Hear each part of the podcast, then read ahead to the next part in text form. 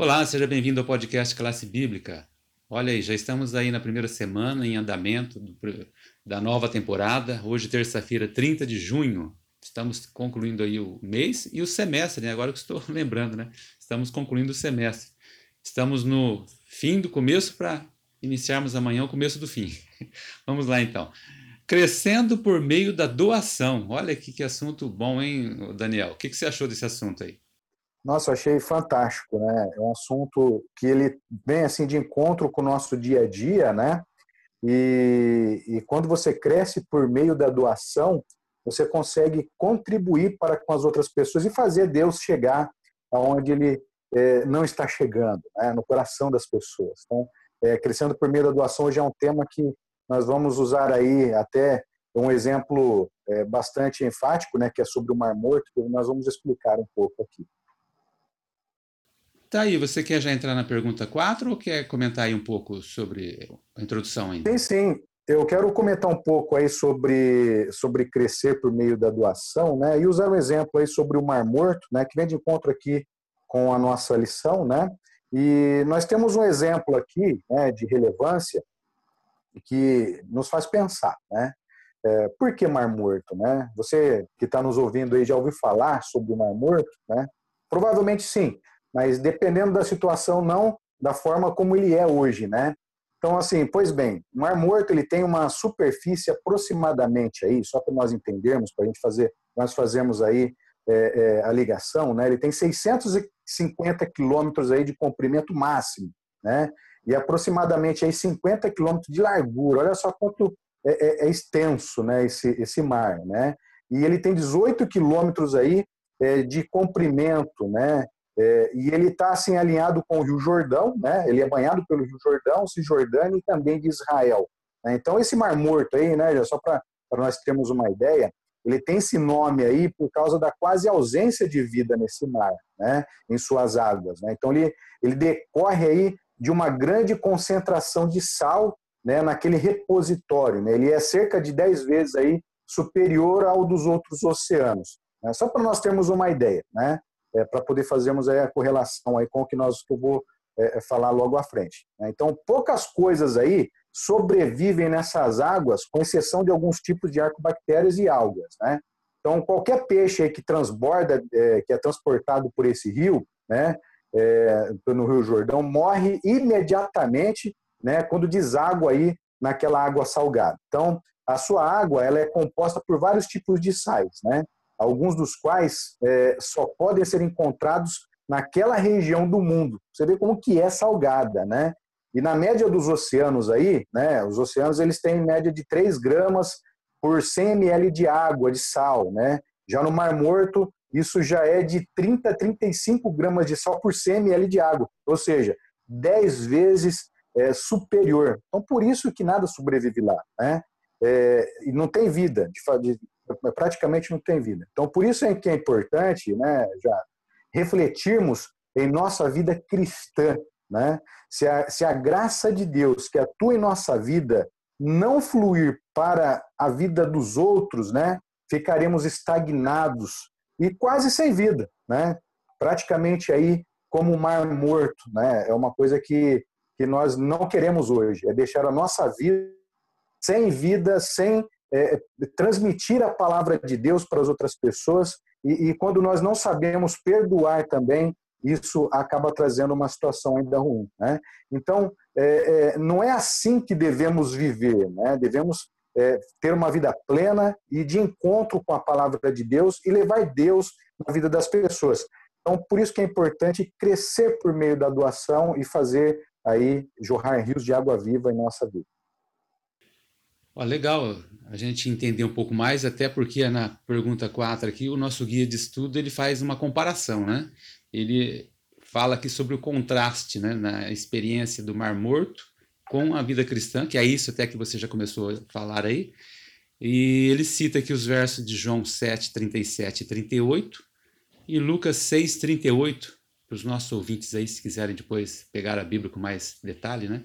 E que, que, como que é essa comparação, Daniel? Isso, exatamente. Eu até vou até falar as passagens bíblicas, né, até para nós entendermos melhor esse contexto. Né? Em João 7, 37 né, e 38, diz assim: é, No último dia, o grande dia de festa, levantou-se Jesus e exclamou: Se alguém tem sede, venha a mim e beba. Né? É importante entendermos esse contexto. Agora eu vou continuar agora no versículo 38 para nós para nós entendermos essa simbologia. E fala assim, ó: Quem crer em mim, como diz as escrituras, do seu interior fluirão rios de água viva. Então, é, tudo parte da premissa da crença, né? Então, para nós fazermos que a nossa vida ela tenha é, faça sentido, até mesmo para poder é, se doar para as outras pessoas, nós precisamos crer e acreditar em Deus, né? Então, precisamos refletir e meditar nessas palavras, né? E aí, já em Lucas 6,38, fala assim: ó, deem aos outros e Deus dará a vocês. Né? Então, deem o que aos outros? Deem é, a palavra de Deus, deem é, compaixão, deem é, para as pessoas o perdão, né?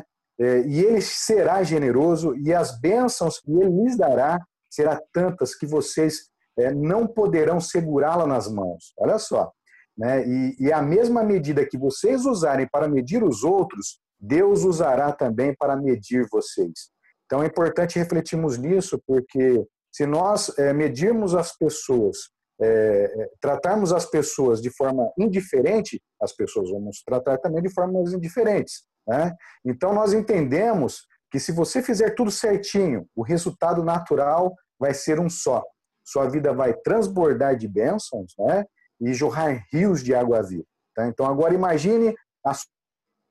jorrando rios de água viva, cheia e repleta aí do amor divino, né? E sabemos que é difícil hoje, né? Dependendo da situação, né, já em determinados momentos aí, muitos passam por tribulações, intrigas e talvez tenham aí contraído mágoas passadas, né? E hoje nós precisamos meditar e saber perdoar também, né? mesmo que você não, não, não tem a coragem de chegar no indivíduo lá e falar, poxa, me perdoa, te perdoo, mas o que é importante é você ter um local, local próprio para poder orar, meditar e conversar com Deus, né?